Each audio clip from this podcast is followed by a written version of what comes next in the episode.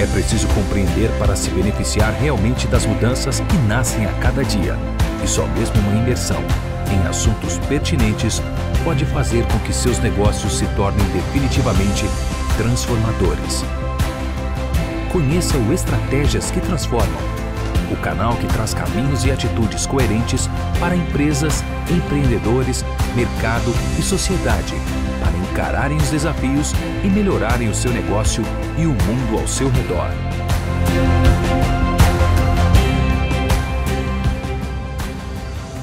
Bom dia, boa tarde, boa noite a todos. Estamos começando aqui mais um ETCast. É, seja lá o horário que você estiver ouvindo esse papo novamente. A gente está entrando aqui no quinto episódio do ETCast. Hoje com um convidado bem especial, sem demagogia alguma. Eu já acompanho esse cara há um bom tempo. Acho que desde que me conheço por gente na carreira digital, ouço falar nesse nome. E hoje a gente tem aí essa sorte de ter esse nome como um dos estrategistas transformadores da nossa plataforma, que é nada mais, nada menos do que Marcelo Coutinho, coordenador do mestrado profissional administração lá na FGV. Já foi diretor global de inteligência e mercado da Terra Telefônica. Aliás, acredito que deve ter sido por lá que eu devo ter conhecido bastante o trabalho dele é, diretor executivo do Ibope Inteligência, diretor de pesquisa do Zoom Media Group, enfim, um nome de peso para conversar aqui conosco hoje. Olá, Marcelo, tudo, tudo certo aí contigo?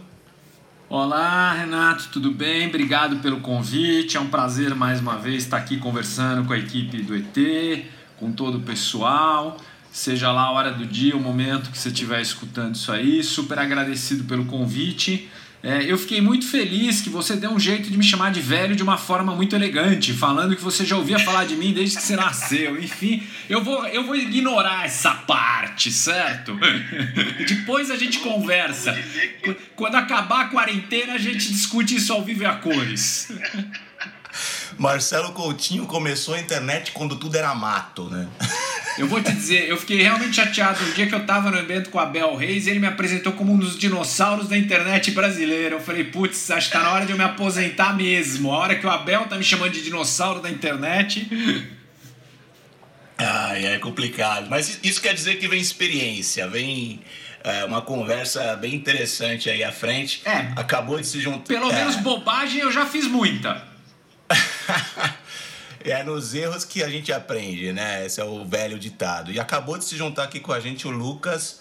Se o Lucas já estiver ouvindo a gente aí, já pode dar uh, as salvas aí, já pode dar o alô. O Lucas Rottingeri, que é o nosso responsável pelo BU de uh, Design e Inteligência aqui na plataforma ET. E hoje a gente quer trazer um assunto na verdade, foi sugerido pelo próprio Marcelo Coutinho. Né? A gente estava conversando justamente sobre toda essa loucura, todas essas keywords que o Covid-19 nos trouxe aí, toda a discussão que ele é, nos levantou, todo mundo meio perdido no fogo cruzado. E muito se fala em muita coisa, muito se fala em demagogias do novo amanhã, em que o mundo sairá melhor. E, enfim, tem muita gente fazendo muita live por aí comentando muito desses assuntos. E um dos assuntos que surgiram no meio dessa conversa que, que foi sugerida pelo próprio Marcelo foi sobre o ESG. Mas o que diabo é isso, né? Que sigla é essa? Será que é uma, a mais nova buzzword do, do momento? Uh, será que a gente precisa se preocupar com ela realmente? Qual que é o papel da ESG dentro do, do meio corporativo? Que responsabilidade isso traz para o meio corporativo, né? Enfim, é isso que iremos discutir aqui hoje. E é por isso que chamamos aí o Marcelo Coutinho para discutir esse assunto. Então já passo a palavra para ele. Então, Marcelo, fala um pouco para nós aí sobre exatamente o que é o ESG, o que, que é o, é, essa sigla que vem aí de uma sigla americana. Uh, em português deve estar adequada aí para ASG, né? Não sabemos como ela será utilizada, mas passa para nós aí um, um briefing sobre o que é e por que, que está em pauta hoje em dia? Vamos lá, Renato. Em primeiro lugar, bem-vindo também, Lucas. Sempre um prazer contar com a tua participação e tua sempre valiosa, seus sempre valiosos é, opiniões e comentários. Muito obrigado, Marcelo. Bem-vindo. E oh, vamos lá, gente. Tá, joia. Bom, vamos lá. Por que, que surgiu essa discussão toda? É, eu estava conversando com o Renato, a gente troca ideias aí uma vez por semana, uma vez a cada 15 dias, um pouco de como é que a situação toda está evoluindo. E uh, chamou a atenção do Renato especificamente o movimento que a gente já, acho que há um, um tempo atrás, começou a ver uh, em relação às marcas, que veio principalmente, né, a coisa ganhou intensidade a partir do assassinato do George Floyd nos Estados Unidos. E a gente estava no meio, naquela época, no meio de uma discussão, eu e o Renato, sobre como é que ia ser o mundo da tecnologia, etc e tal, da comunicação digital pós-Covid. E na verdade aquele episódio chamou bastante a nossa atenção é, por conta do que? É, que a pandemia ela agravou é, certas tensões que já vinham acontecendo no ecossistema de comunicação digital, de marketing digital. Né? E uma dessas tensões foram as tensões sociais. E aí, nessa conversa, o, o, eu lembrei o Renato de que esse, na verdade, era um tema um pouco antigo, que tinha a ver com uma questão que a gente discute muito na área de estratégia corporativa, que é a, adequação da operação da organização às normas ambientais, sociais e de governança, né? E vem daí a sigla em inglês de ESG, né? Environment, Society and Governance. E, e aí a gente começou a conversar um pouco como é que isso poderia afetar o mundo digital ou não. Lembre-se, naquela época ainda não se falava em, face, em boicote das marcas ao Facebook.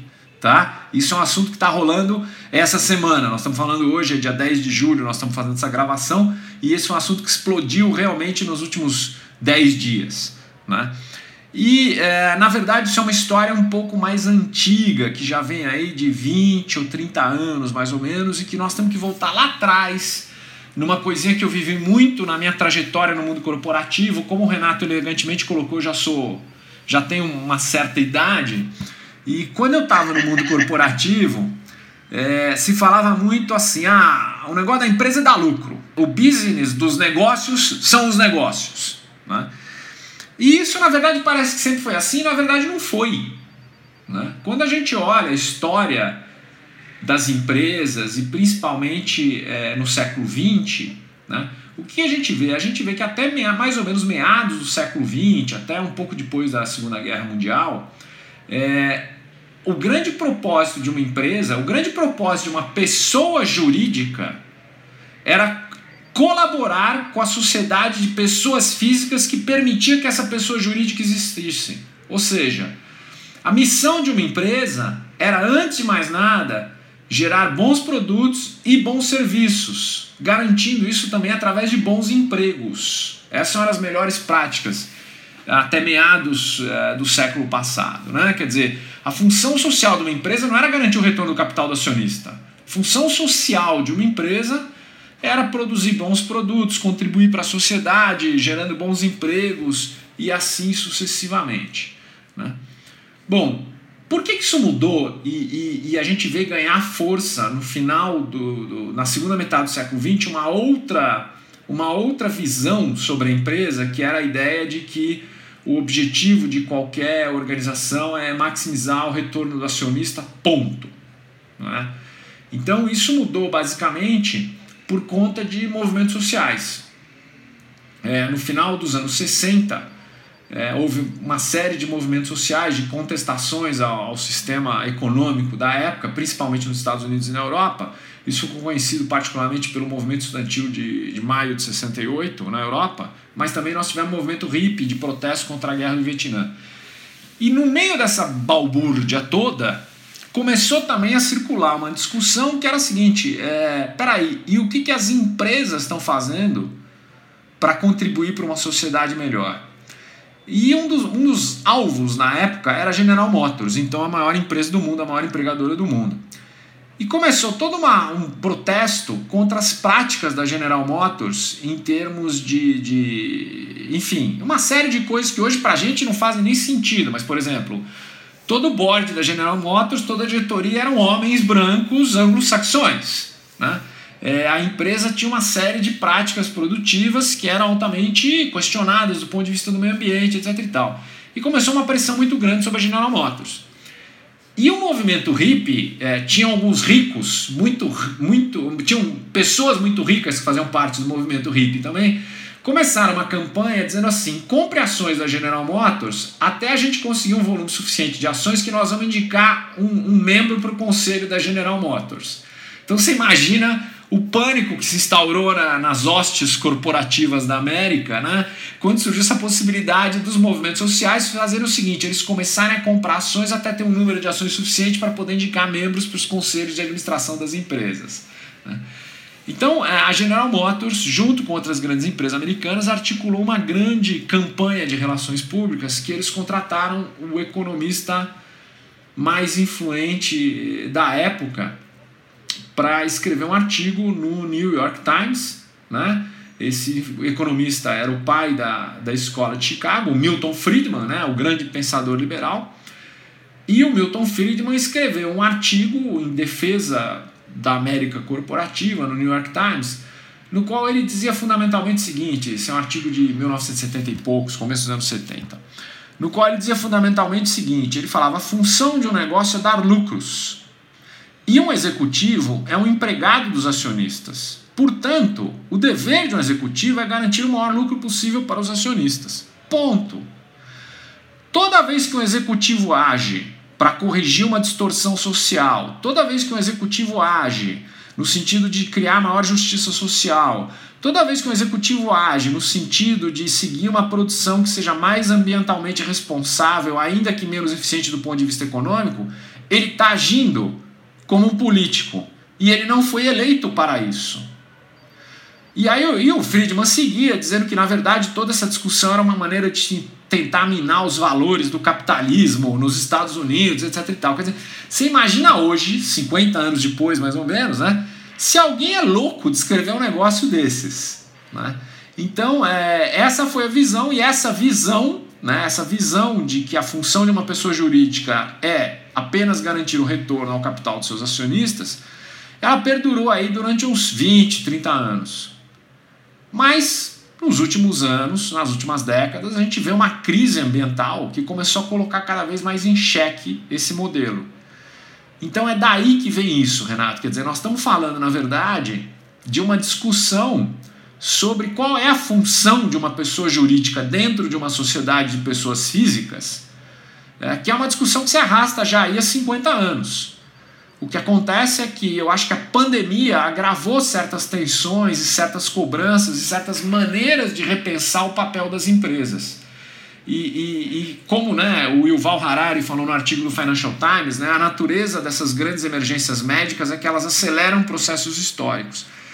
Então, talvez uma discussão sobre a responsabilidade social das empresas digitais, é, a importância das empresas de tecnologia também contribuírem de uma maneira mais significativa para a sociedade, etc., ela foi de certa forma antecipada. Talvez ela fosse uma discussão ali para 2030, 2040, e na verdade ela chegou com tudo agora. Né? E o Facebook, eu acho que por ser a ponta de um iceberg muito mais vistoso, né? quer dizer, o Facebook, talvez se a gente fizer a clássica metáfora do iceberg, né? você tem um, um nono fora d'água e, e, e oito nonos debaixo d'água né? É, eu acho que o Facebook talvez é a parte mais visível desse iceberg aí. Né? E por isso que ele está despertando também tanta discussão nesses últimos, nesses últimos tempos. Mas enfim, era um pouco isso para tentar responder tua pergunta aí, por que dessa discussão agora? É bem legal, a explanação bem, bem bacana. Uh, agora me diz o seguinte, Coutinho, o Lucas, se quiser também entrar, fica à vontade. Então, pelo que a gente entendeu aqui, isso não é algo simples, né? É, é, é, uma, é meio complexo você entender agora que uma organização vai precisar se adequar ao que podemos dizer assim, a um, a um clamor social que já se estende no decorrer dos, dos séculos aí da era, né?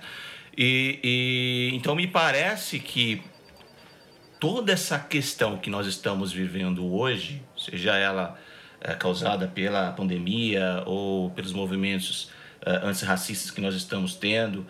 É, isso é como se a sociedade tivesse impondo as organizações para deixarem de focar ali é, no, exclusivamente no lucro e começar a construir um compromisso social. É isso que eu posso afirmar, correto?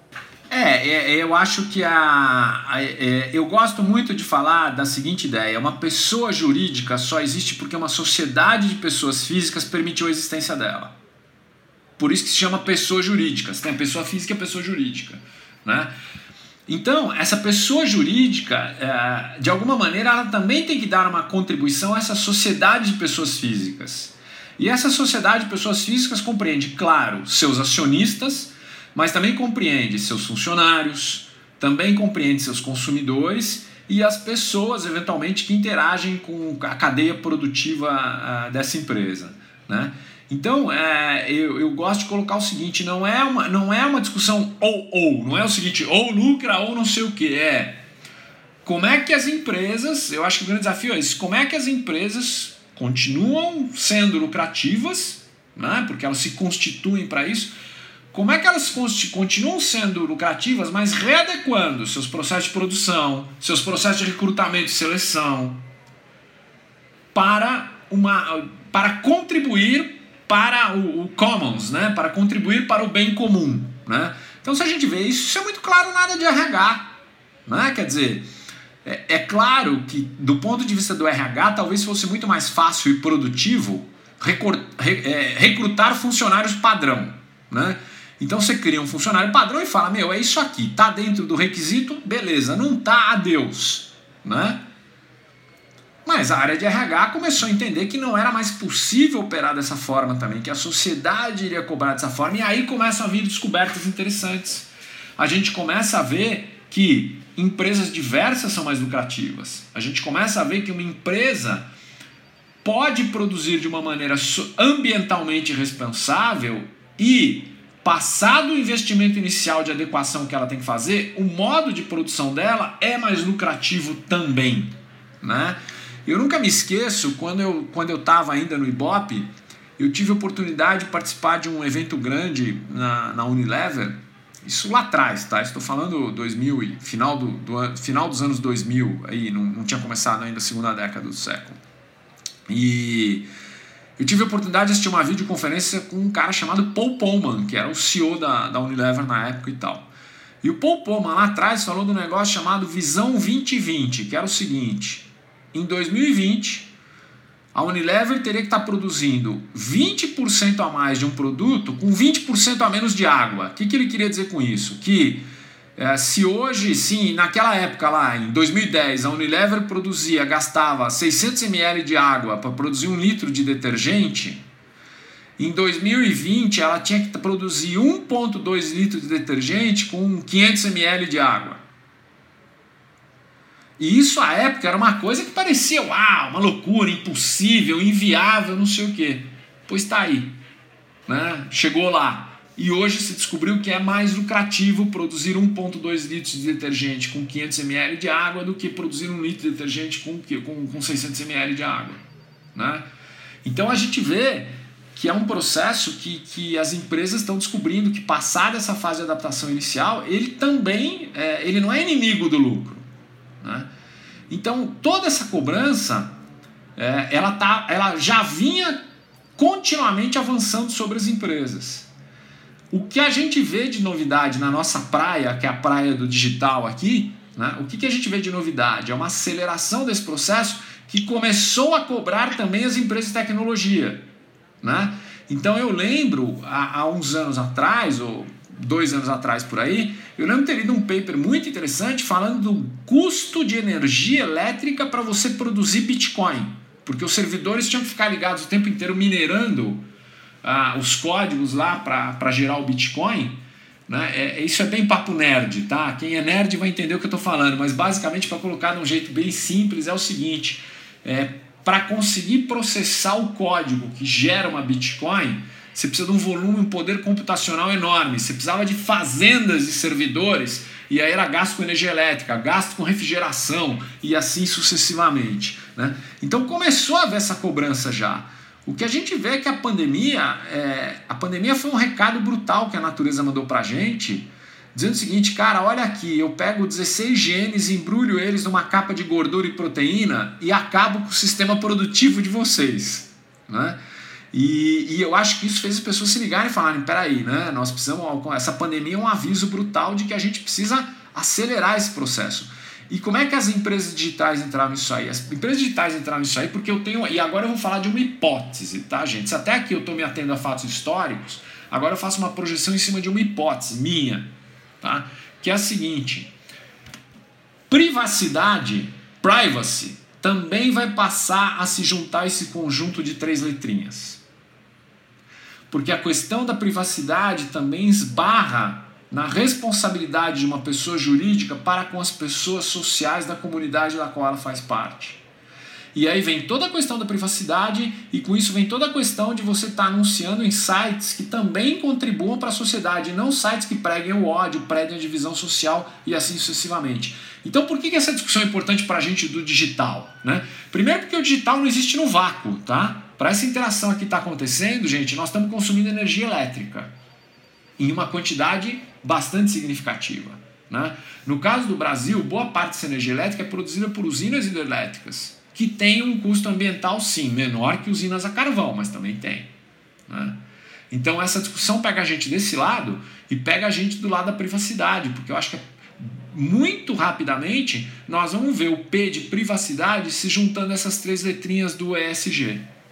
Quando a gente conversou da primeira vez sobre o ESG, comecei a fazer uma lição de casa e o que é interessante é, no discurso do SG, vamos dizer assim, é que a maioria uh, das pessoas, até onde eu, eu pude analisar, entende como uma coisa ainda muito filantrópica algo muito, ah, legal, vamos ajudar isso, vamos, mas, mas na verdade não, pelo que a gente está analisando aqui junto, é isso vai muito além, isso está no, no, no, processo empresarial, na responsabilidade empresarial diante da sociedade a qual ela atua. Exatamente, né? a sociedade, é por isso que os grandes, os, os líderes de negócio com mais visão já entenderam isso.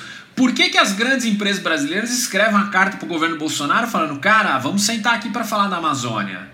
Porque elas estão é. começando a ver que se elas não tomarem uma atitude, daqui a seis meses, um ano, isso vai bater nos negócios delas lá fora. Né?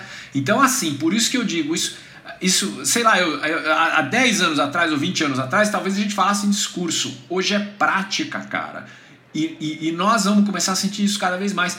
Por que, que o Facebook de repente acorda para tudo isso? Porque ele começou a olhar, claro, a gente sabe, Renato, que o boicote dos grandes anunciantes, tudo bem, mas o, o grosso da receita do Facebook deve vir da cauda longa de pequenos anunciantes, né?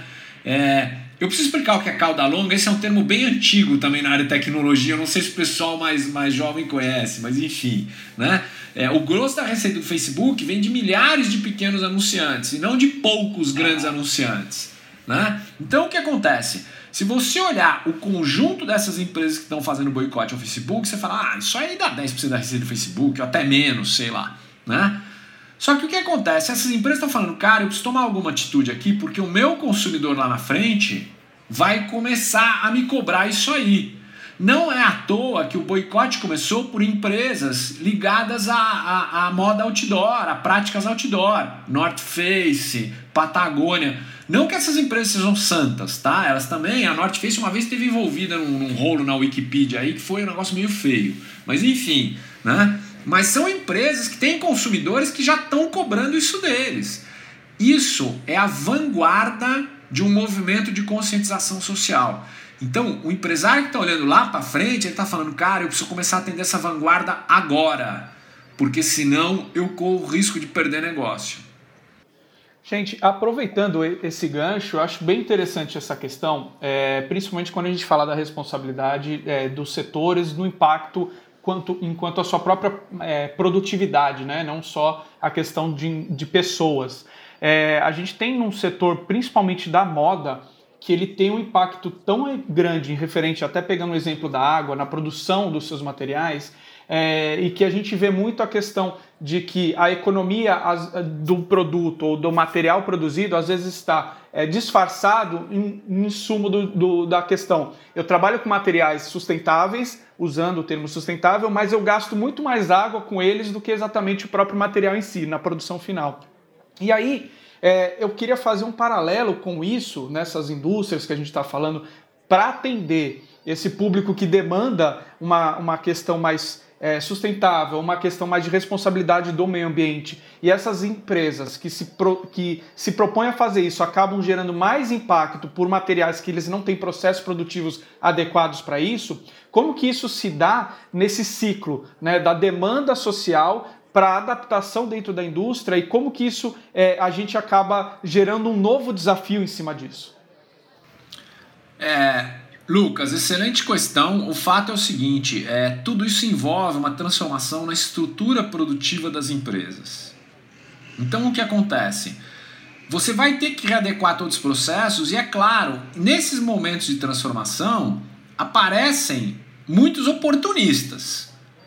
Mas também são processos de tentativa e erro. Então, às vezes, você pode falar: não, vamos passar para um processo mais socialmente eh, mais uh, sustentável e você depois descobrir que não é bem isso. Né? Então, o que, que eu diria? É um processo que vai demorar alguns anos. Tá? Vai ter muita tentativa e erro. Mas o ponto fundamental é que se a gente não fizer isso, a própria natureza vai cobrar a gente disso. Eu, eu gosto muito, a gente tem uma relação, eu, eu, eu, eu acho muito engraçada a relação da gente com o cesto de lixo, né? Tipo assim, a gente pega e joga uma coisa no lixo e aquilo é uma coisa meio mágica, é como se fosse a cartola de um mágico ao contrário, né? Em vez de tirar a coisa da cartola, a coisa desaparece. A gente jogou no lixo e falou, bem, fiz minha parte, desapareceu. Não, cara, aquilo não desapareceu. E a Terra não é uma lata de lixo com capacidade infinita. Né? Claro que a grande questão aí para a gente que trabalha com marketing, eu acho, é que isso no limite, no limite, isso coloca a própria sociedade de consumo em dúvida né? Porque assim, a maneira, o jeito que você pode ser mais sustentável com as suas roupas, por exemplo, já que o Lucas está falando de roupa, é cuide bem das suas roupas para você não ficar precisando comprar roupa toda hora e só comprar roupa quando realmente você precisa. Né? Então, para citar algumas das marcas que eu mencionei antes, a Patagônia, hoje, quando você vai comprar roupa da Patagônia, você entra numa loja da Patagônia, ela te dá uma opção de comprar uma roupa reciclada. O que, que é isso? é um item que alguém usou, não quer mais usar, deixou numa loja da Patagônia, a Patagônia pegou aquele material, enfim, se eventualmente precisou fazer algum remendo, fazer alguma coisa do gênero, etc. Tal, e ela coloca no mercado de novo. Né? Então, é claro, isso ainda são iniciativas muito restritas, né? mas que lá na frente elas questionam a própria dinâmica da sociedade de consumo. Então, assim, é um processo que vai demorar muito tempo. Eu acho que ele foi acelerado pela Covid. Ele foi acelerado pela Covid, mas ele ainda é um processo longo. Né? Mas ele virá, gente. Isso é que nem a. Sabe a maré subindo? A maré demora horas para subir. Se você ficar lá com o pezinho na água, falar, ah, tá subindo, tudo bem. Não, mas tá subindo devagar. Cara, se você for esperar para aprender a nadar a hora que a água bateu no teu peito, você vai morrer afogado, né? Então, as empresas estão iniciando esse processo de aprender como trabalhar com essas novas cadeias produtivas, como aprender a trabalhar nesse novo ambiente. Eu volto a esse ponto, quer dizer, o primeiro lugar, a primeira área que começou a sentir isso nas empresas foi o RH, né? Com a necessidade de a gente ter maior diversidade, etc e tal. E isso foi um desafio enorme para a de RH. Por quê? Porque é difícil. Muitas vezes as pessoas têm dificuldade em lidar com a diversidade. As pessoas têm dificuldade em lidar com um ponto de vista diferente dos seus. Né?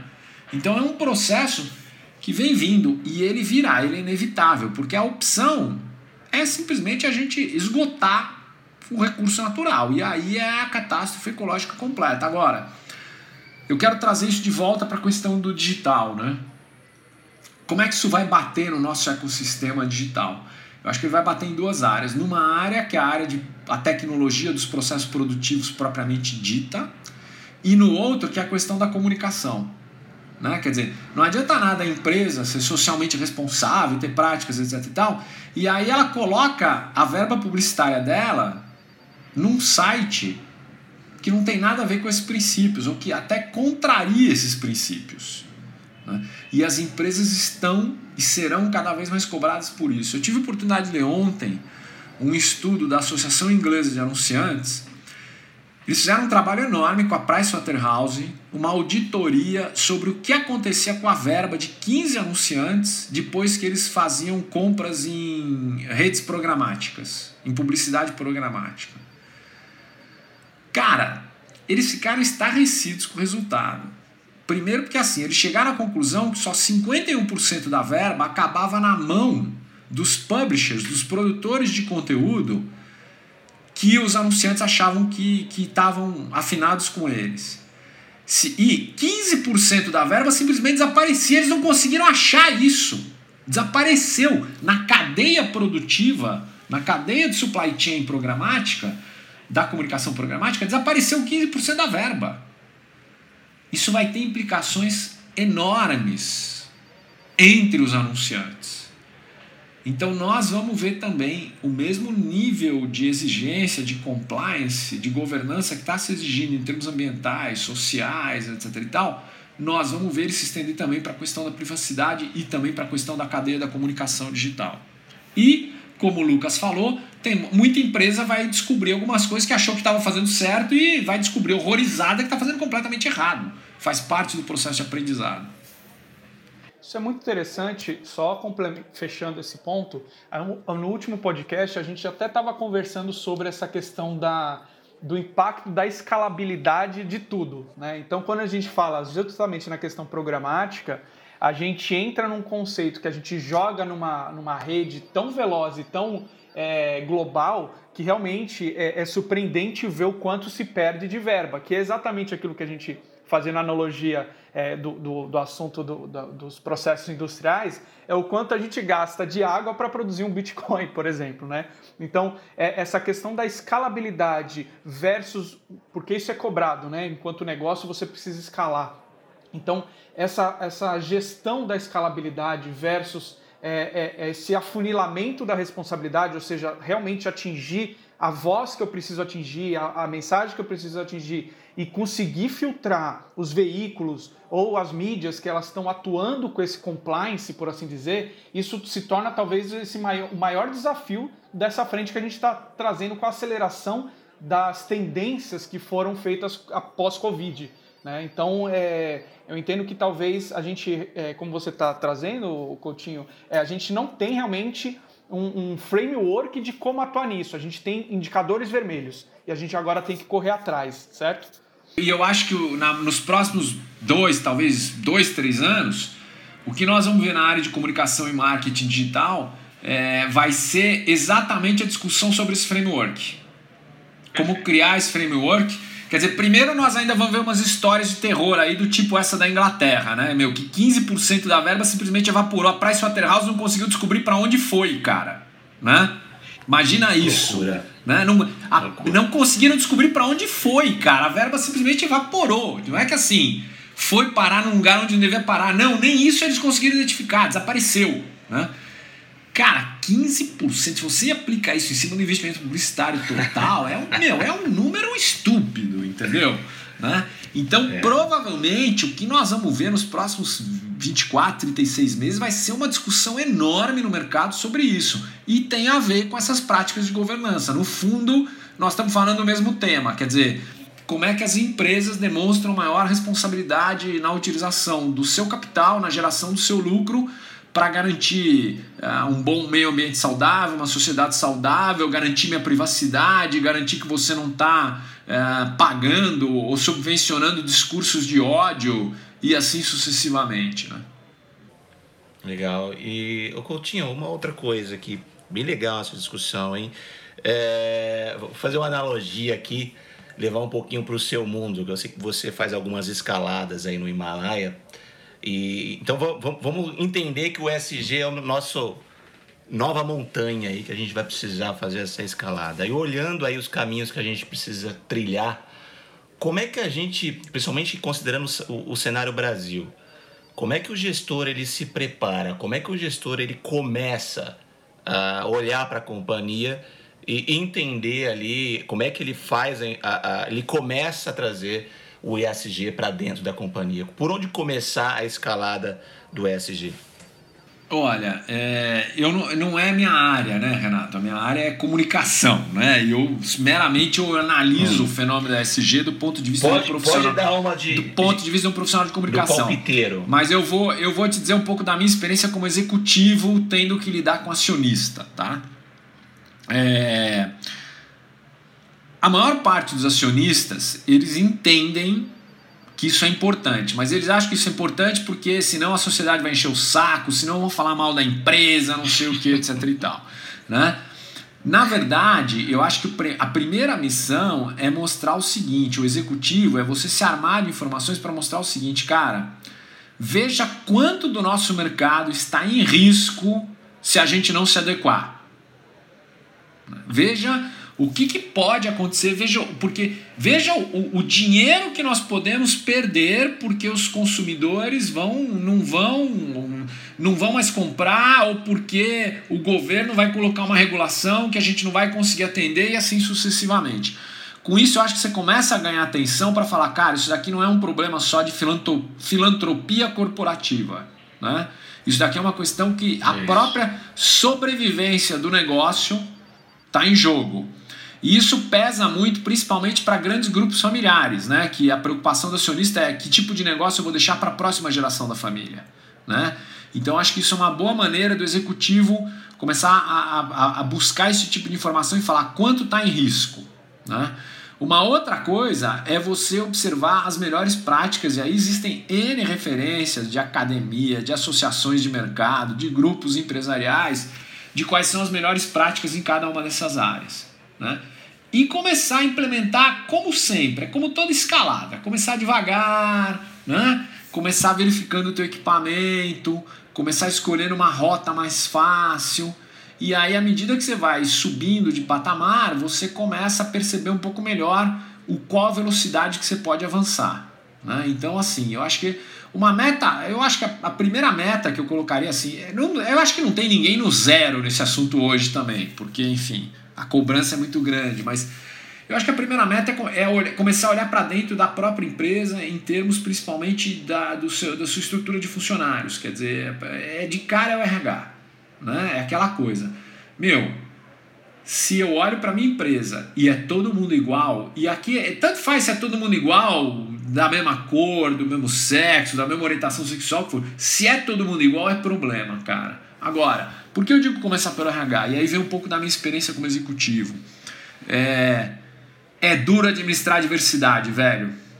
Né? Você pega uma empresa ali de 400, 500, 600 funcionários, gente com ponto de vista diferente, gente com comportamento diferente, as pessoas olham e falam, mas que absurdo, mas que não sei o que. Não, cara, faz parte, né? As pessoas precisam aprender o seguinte: discutir não é brigar. As pessoas, eu adoro discutir. Aí eu falava assim: "Não, mas eu adoro discutir, essa discussão é ótima". Não, não. Mas discutir? Não. Né? As pessoas não gostam de discutir, cara. Meu, se você não gosta de discutir, é, as pessoas precisam entender que discussão não é briga. Discussão é cada um expor os seus pontos de vista e a gente tentar chegar num ponto de vista em comum. E nesse processo, eu aumento um pouco a minha compreensão sobre o outro e o outro aumenta um pouco a compreensão dele sobre a minha pessoa também. Né?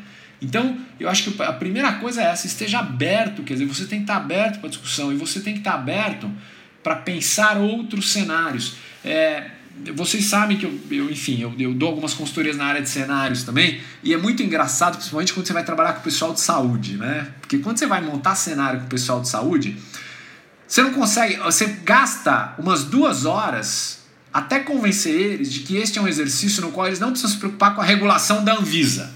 Porque tudo que você começa falando, você fala, vamos imaginar. Não, não, a Anvisa não deixa.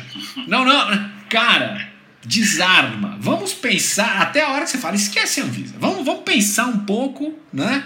E aí a coisa começa a fluir. Então acho que tem uma. A primeira etapa, Renato, é a gente se descondicionar mentalmente. A gente entender né, que por mais que a gente se esforce, etc e tal, nós nunca vamos ter uma visão 360 para entender todos os detalhes e todas as nuances de um assunto. Por quê? Porque cada um tem diferentes perspectivas. Né? Então, assim, a primeira coisa é essa. A gente tem que aprender a discutir. Aprender a discutir implica em falar, mas implica em saber ouvir também. E isso, cara, é uma coisa que eu tô, eu tô perto dos 60 anos e eu ainda tô aprendendo, velho. Ainda falta muito. É isso eu acho que é o mais importante. E essa discussão é interessante que num papo anterior, não foi no, na websérie, com o Wagner Cojo, ele comenta sobre a adequação de grupos multidisciplinares em empresas em processo de transformação. Então, o, o, que, o que você está comentando é muito importante, não só para a adesão aí da, do ESG, acho que para transformar empresas como um todo, né? Quando você tem diferentes pontos de vista em prol de um objetivo comum, isso é, só agrega, na minha opinião, né? Não, não, não cria mais barreiras, né? E, e, é claro que o papel do RH seria sondar realmente até que ponto essa diversidade vai trabalhar em prol do compromisso que a empresa tem é, social. Né? Então é, é uma discussão bem interessante mesmo. E eu acredito que talvez empresas que já estejam trabalhando nesses moldes de é, grupos multidisciplinares talvez se adequem melhor a essa nova realidade também, né? É, porque já faz parte é, do processo de transformação dos negócios que já está rolando aí há um bom tempo, é, não só no Brasil como no mundo, né? Isso é bem interessante. E tem uma coisa que até me incomoda um pouco nessa, nessa questão, que é a, a tecnologia, ela, por si só, ela tem forçado as marcas a serem cada vez mais transparentes, né? Não dá mais para você fazer um investimento ferrado em mídia falando que você é bonzinho e você tem a mão de obra escrava, né? Isso você não consegue mais, é insustentável hoje em dia. Como você observa aí o fator transparência versus marca dentro desse processo é, do ESG aí? Eu não sei quem falou, mas essa frase é meio antiga também, mas é o seguinte: é, as marcas ficaram peladas. Né? Depois do iPhone, depois do telefone, depois da invenção do telefone celular, as marcas ficaram peladas. Por quê? Porque antes, é, se você tinha algum problema na, no teu processo produtivo, ninguém via, ninguém registrava, né? Precisava chegar uma equipe de televisão lá para, né? Agora não, cara. Agora teu próprio funcionário insatisfeito, um consumidor insatisfeito, ele registra aquilo. E, e tá todo mundo exposto. Né? Tá todo mundo exposto. Quando você fala as marcas, são as marcas, mas também agora são os funcionários que representam essas marcas e as marcas começam a entender isso. Nós tivemos um caso aqui em São Paulo que ganhou repercussão nacional de uma funcionária de uma empresa que é uma empresa que tem um, uma, uma, posição exemplar nessa área em termos de é, defesa dos interesses da mulher, igualdade de gênero, produção ambiental sustentável e tal e uma funcionária dessa empresa, uma engenheira dessa empresa, tinha uma na sua casa uma, uma, uma idosa que ela mantinha num regime de semi-escravidão. E ela foi despedida da empresa, e, meu, e foi, foi um chuá nas redes sociais da própria funcionária. E as pessoas foram à rede social da empresa falar: Meu, e aí? Vocês têm uma funcionária aí que faz isso? Né?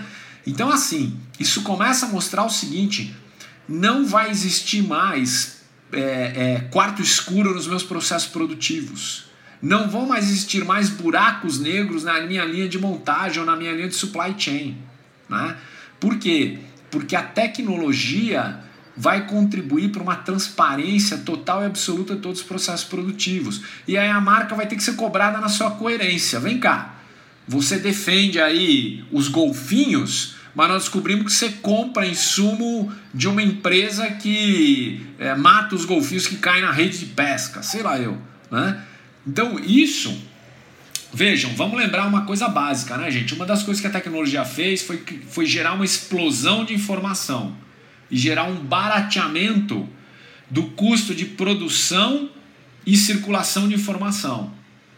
Então, num ambiente onde a informação circula mais, a má informação sobre a tua empresa também circula mais. E ela também circula com maior velocidade. Ela chega mais longe e chega mais rápido. Né? É isso, por exemplo, que nós estamos vivendo hoje como país. O Brasil, as empresas brasileiras vão começar a enfrentar dificuldade. Aliás, já temos relatos que já estão, algumas delas, enfrentando dificuldades por conta de problemas em relação ao processo produtivo do agribusiness brasileiro, por conta da Amazônia e tal. Aí você fala para mim, ah, mas tem muito interesse comercial disso. Mas claro que tem, mas é óbvio que tem interesse comercial nisso. Só tem interesse comercial nisso, mas para fazer valer os nossos interesses comerciais, nós vamos ter que se adequar a isso. Né? Então, enfim, é, as marcas, a coerência é uma coisa que será cada vez mais cobrada das marcas. Não existe teto de vidro empresarial. É. Essa é uma longuíssima discussão, né? é, eu queria aproveitar essa, é, fazer uma, uma amarração nesses dois pontos que, tá, que a gente está conversando, tanto da transparência e da posicionamento das marcas com o RH, tá? Vou fazer um, tentar fazer um exercício aqui. É, há uns dois anos, mais ou menos atrás, dois anos, três anos, eu li um artigo que eu inclusive tentei trazer para cá, só que eu não encontrei, então para quando a gente publicar o podcast eu, eu, eu trago isso. Mas ele falava uma coisa muito interessante. Quando a gente fala de responsabilidade das empresas e como elas atuam e se posicionam, é, tinha uma, é, era um artigo que falava da relação desse posicionamento para aquisição de talentos versus o impacto nas vendas. Então é, era muito interessante o que ele trazia, que as empresas é, que se posicionavam efetivamente com essa responsabilidade é, não tinha necessariamente um impacto tão grande numa maior, é, no maior consumo dos seus clientes, mas a aquisição de talento subia no, no chart assim absurdo. Então, que acabava, então, na, a, o meu exercício é, acabava gerando um ciclo vicioso, porque se você teoricamente não atrai é, diretamente na venda, no seu posicionamento, você trazendo talentos, você melhora a sua produção e a sua, a sua inteligência, ou seja, vai inovar mais, vai produzir melhor, vai trazer mais é, relação do, do, do, engajamento dentro da empresa e isso possivelmente vai refletir a longo prazo nos produtos. Aí, legal, esse é um ponto. Com, trazendo para a responsabilidade, é, para posicionamento externo das marcas, a gente vê uma, uma questão que aí eu vou trazer também a, questão da tecnologia. É, a partir do momento que eu, me, eu, como marca, eu me posiciono e eu tenho um time qualificado que está engajado lá dentro, é, a gente sabe que quando o cliente ele vai consumir ou comprar, na essência ele vai querer comprar aquilo que ele não pode fazer ou aquilo que ele não pode produzir. Então é isso que a gente entra na concorrência de marca. Só que a partir do momento que a gente está falando de responsabilidade social, eu, enquanto pessoa que estou impactada com Floyd ou com outros pontos que foram surgindo no caminho, é, eu preciso exponenciar minha voz. É isso que a tecnologia me trouxe enquanto pessoa. Então, aí eu, eu, eu ponho a seguinte questão. Nesse sentido, a nova, o novo mercado de concorrência é muito menos sobre produto e muito mais sobre a voz que eu permito que o meu consumidor é, assuma, ou seja, a Nike, quando fez lá com aquele jogador que se ajoelhou e assumiu aquela responsabilidade de divulgar, ou essas marcas que estão fazendo boicote no Facebook, é uma forma de eu é, trazer esse consumidor que ele hoje ele quer comprar entre aspas uma voz exponencial e aí eu ganho esse cara para trazer para dentro do meu ecossistema ou, ou isso é ainda é, é, é uma é só uma especulação é, um, é, é, o que, que vocês acham desse cenário? Não sei se eu fui claro. Lucas se eu entendi tua questão a minha resposta é não sei tá? Quer dizer é, você está dizendo para mim o seguinte meu a marca está fazendo isso para valer mesmo ou ela só está fazendo isso porque é uma maneira barata dela adquirir visibilidade junto ao consumidor? Exato, é, é justamente colocar o, o ESG ou até essa responsabilidade no ponto estratégico, é realmente para abocanhar mercado, como eu falei do exemplo de posicionamento é, de responsabilidade ou de produtos que você faz estratégia de mercado, ou é simplesmente ações de marketing reativas ao que eu estou vendo no cenário para eu realmente não perder cliente é uma coisa que é consciente, ou seja, para o meu negócio vai funcionar, gera impacto na minha cadeia de valor, ou é simplesmente ações de marketing reativas ao que eu vou precisar é, abocanhar nesse novo comportamento de consumo? Eu acho que para essa, essa resposta varia de empresa para empresa e de setor para setor. Eu, não, eu realmente não tenho como te responder isso. Inegavelmente vai ter gente que está fazendo isso por puro marketing, digamos assim mas também vai ter empresa que está fazendo isso porque realmente fala: meu, eu não posso continuar, meu processo produtivo não é mais sustentável daqui a 20, 30 ou 40 anos. Mas, mas você, você acredita que, na, tá. que na, no discurso isso se sustenta, Coutinho? Por exemplo, se o cara ele aplica isso só como estratégia. É, basicamente ele não, ele não é, tem estrutural. só o discurso é o que remete à questão anterior. Só o discurso não vai sustentar, porque nós estamos num mundo cada vez mais transparente. Então, assim, Cara, é o seguinte, eu estou fazendo isso aqui hoje correndo porque meu marketing exige, mas ó, você é em supply chain, você é em produção, você em operações, você em estoque, pode começar a se preparar, cara, porque nós vamos contar essa história aqui durante seis meses. Passados seis meses, vai vir alguém aqui para ver se essa história é verdadeira ou não. Perfeito, perfeito. É, é um assunto bem complexo. Me veio uma situação aqui em mente agora. É, a gente está comentando sobre isso para alinhamento do discurso, mas eu me lembro, um bom, poucos anos atrás, dois anos atrás, eu tenho um parceiro da área de uma empresa de te telecomunicações aqui, e a gente comentando um papo de bar sobre alinhamento interno das necessidades empresariais. E não raro, essa empresa de telecomunicação, ela alinhava um planejamento de mídia e marketing que não estava alinhado com a infraestrutura. Isso causava inúmeros problemas é, de relacionamento com o consumidor, do que estava sendo vendido, etc, etc. Então, se, hoje nós já temos esse tipo de problema é, nas empresas convencionais brasileiras devido aí a, a, as barreiras empresariais que a gente tem, é, eu imagino que vamos apanhar bastante para a adesão do ESG em terras tupiniquins, assim acredito eu. Uh, mas é aquela coisa, né? Como nós já aprendemos aqui, é, se ficar só no discurso por um bom tempo não vai, não vai ficar sustentável o negócio, né? Então é, eu, eu acho que assim, a, a sobrevivência da prática de fazer só o discurso vai ser cada vez mais curta esses ciclos eles estão cada vez menores, né? na verdade, de, de vários modos. Né? A gente, até numa outra conversa, a gente falou do ponto de vista de transformação a partir da tecnologia, com métodos e etc., que há 10 anos a gente está falando a mesma coisa. Eu estou resgatando isso porque é um, é um, um latente que está surgindo em várias conversas.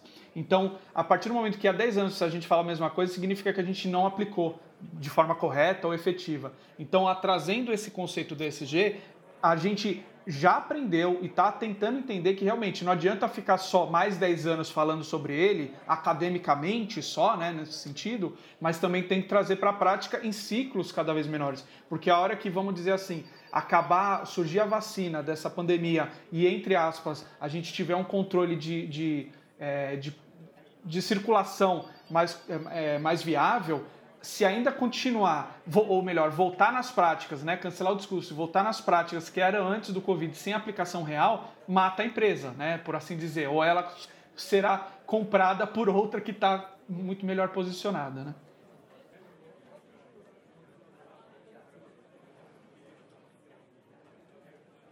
Consumidor e marca, principalmente no Brasil, assim, você não vê dessa maneira, Coutinho?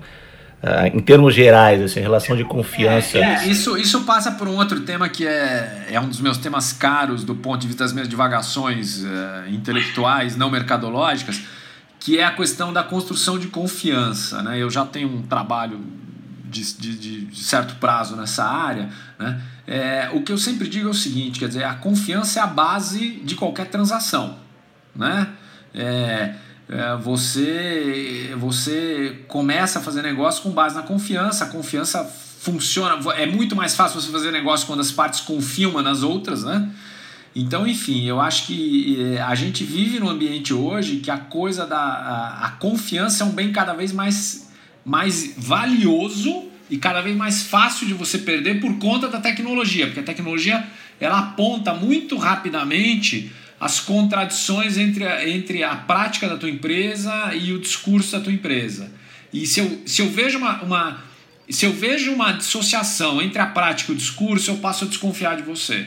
E, consequentemente, eu vou querer, de certa forma, um seguro maior para fazer negócio com você. Seguro maior pode ser um prazo maior, pode ser um desconto maior ou alguma coisa do gênero. Né? Então, esse é um tema bastante interessante. Eu tenho já algumas coisas escritas nessa área, o Renato sabe, mas o meu ponto básico é o seguinte: é, a confiança é um mecanismo que permitiu o surgimento dos mercados. Num primeiro momento, a confiança foi construída em cima de laços familiares. Depois, ela passou a ser construída em cima de grupos religiosos. E por fim, ela passou a ser constituída em cima de, de instituições do Estado. O cartório é isso. Né? O cartório é, é um certificador da confiança, é a fé pública. Né? É, o que eu acho que nós estamos vivendo nos últimos 20 anos é o aparecimento de uma nova forma de construção e mediação da confiança, através da tecnologia, através das redes sociais, através da internet das coisas, etc. Mas, de novo, é, tudo isso empalidece diante desse pequeno bilhete que a natureza nos mandou, 16, 16 genes embrulhados numa capa de proteína. Né? A gente vê como esse pequeno recado é capaz de desagregar todo esse sistema produtivo. E eu acho que essa vai ser uma das lições que vai contribuir para uma maior adoção dessas práticas uh, nos mais diversos setores. Legal, perfeito. Bom, gente, eu acho que é esse o papo, né? Querendo ou não, aí o, o, o ESG ele vai impactar na forma como já está impactando, né? A, o consumidor ele entende, é, ele se identifica com as marcas em geral. Então precisa estar em pauta empresarial aí, como internalizar isso. É, eu agradeço aí o Coutinho pelo tempo. Batemos aí, vamos chegar em uma hora de papo. É, Lucas, tem mais alguma questão a colocar? Acho que tá ok. Tenho que a gente precisa novamente estender mais um podcast com esse tema, porque dá para a gente recortar muito mais coisa, né? Eu acho que é um assunto que, que como a gente trouxe, que, que é levantado, que vai estar tá em pauta cada vez em ciclos menores. Eu acho que quanto mais a gente puder explorar e aprofundar isso com cases e pessoas falando sobre isso, pode ser mais importante para o mercado. Certo. Coutinho, obrigado. É, você tem mais algum, algum posicionamento? Fica à vontade. Não, eu só gostaria de deixar esse recado. Eu acho que para a nossa indústria essa questão é importante, mas eu tenho certeza que a privacidade vai se juntar a essas seis letrinhas do ESG aí também. Então a gente precisa ficar de olho nisso aí também. Eu acho que é, é o grande lance para a nossa indústria, para o nosso setor. E agradecer a oportunidade, é sempre um prazer, um aprendizado conversar com vocês e eu tenho orgulho em fazer parte desse projeto. Super obrigado por toda a abertura que vocês dão para a gente, as provocações que vocês fazem. São sempre boas discussões. Legal, show de bola, Coutinho. E agora já anotei a pauta aí, privacidade versus ESG, para próximo podcast. gente, obrigado aí, viu? Falou, é. meus caros. Bom, gente, então esse foi Marcelo Coutinho, falando um pouquinho aí sobre a importância do ESG é, e sua entrada no mundo empresarial. É, como é importante aí os gestores das empresas já estarem atentos a essa nova keyword. Então, obrigado por vocês que nos ouviram até aqui e até o próximo. Valeu, gente. Obrigado por tudo. E vamos continuar ouvindo. E, por favor, mandem é, sugestões, críticas e provocações para gente, é, porque é sempre rico para a gente poder evoluir os papos aqui. Abraço a todos. Plataforma ET Estratégias que transformam.